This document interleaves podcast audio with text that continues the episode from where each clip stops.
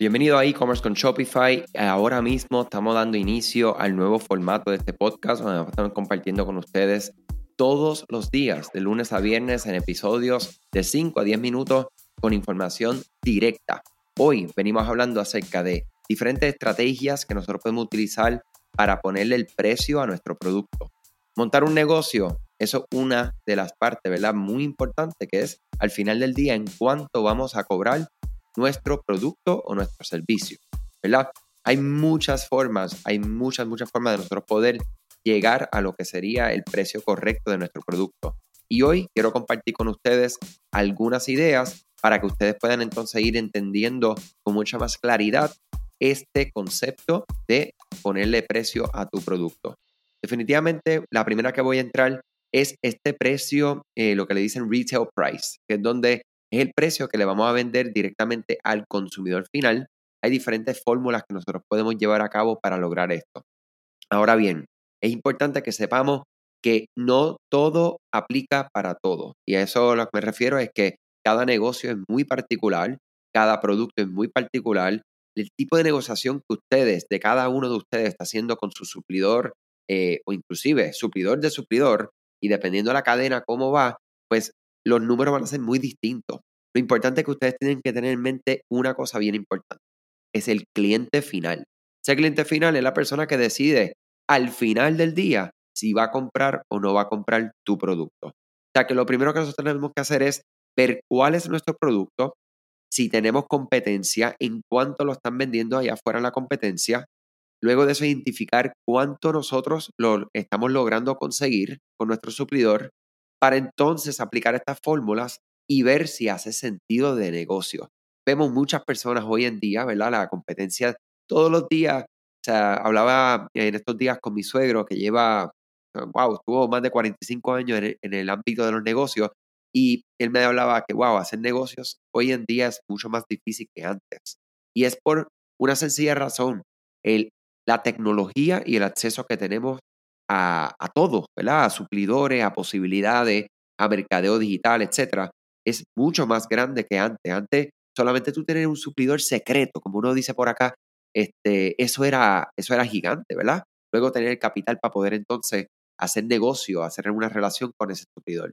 Hoy en día sabemos que literalmente conseguir suplidores y que te vendan una unidad es posible. O sea que las posibilidades de nosotros hacer negocio son mucho más grandes.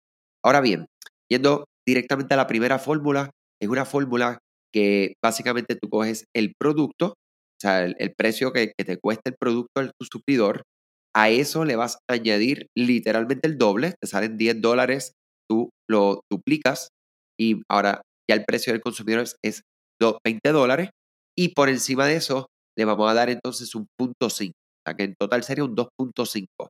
¿Esto por qué? Porque esto ya nos va a dar un espacio para nosotros poder ir estudiando, como les mencioné antes, cómo está nuestro producto, cómo está la competencia y con el costo que yo tengo de mi producto, con esta fórmula aplicada, estoy compitiendo. Voy a poder competir en este o qué voy a hacer diferente para que mi producto, si es un producto que no es único, pueda diferenciarse.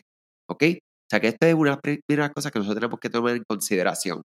Importante, paréntesis, y este es uno de los paréntesis más importantes. Nosotros no podemos estar compitiendo con las otras personas con el precio donde estamos dispuestos a perder o a ganar mucho menos porque queremos competir y dar aparentar, ¿verdad? Que estamos vendiendo mucho, eh, sold out, etcétera, porque eso no es sustentable. Ustedes saben que nosotros aquí en este podcast hablamos de negocios a largo plazo, es lo que nosotros queremos promover y lo que ustedes, queremos que ustedes se lleven en este, eh, ¿verdad? En este trato que compartimos.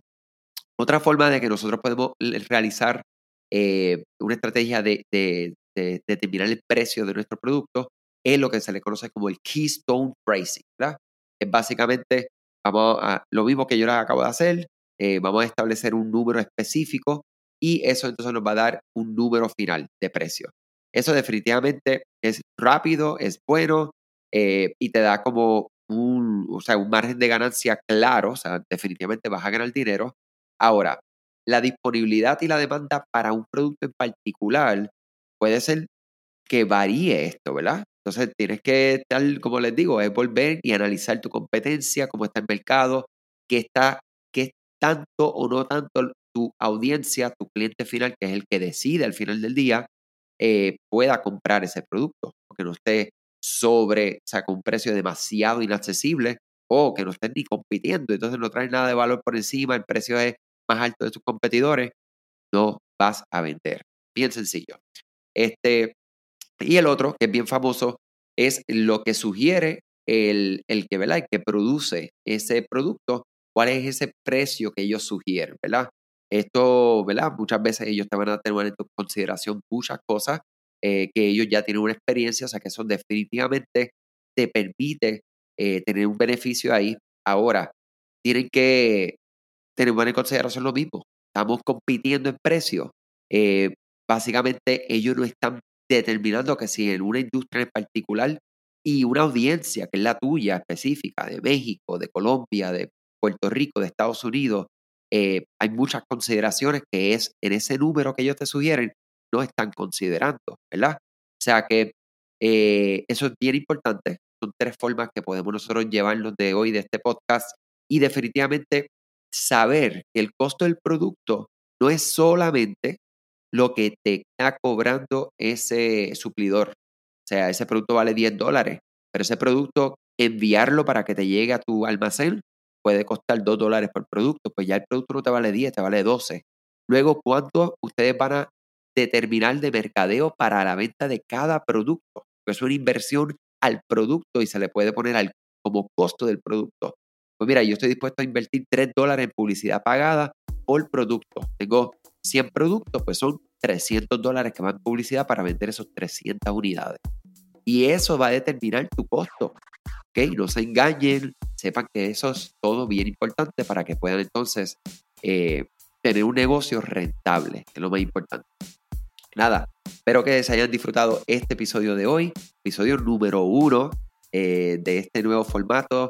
Déjanos saber qué les pareció temas a sugerir. Definitivamente ahora nos va a ayudar muchísimo. Son muchos más temas de, que antes, que estábamos una vez por semana. O sea que estamos más que abiertos a eso. Y si quieres ser parte de este podcast, simplemente escríbeme andrés arroba digitalcom eh, muchas gracias, salud sobre todas las cosas y éxito en su proyecto.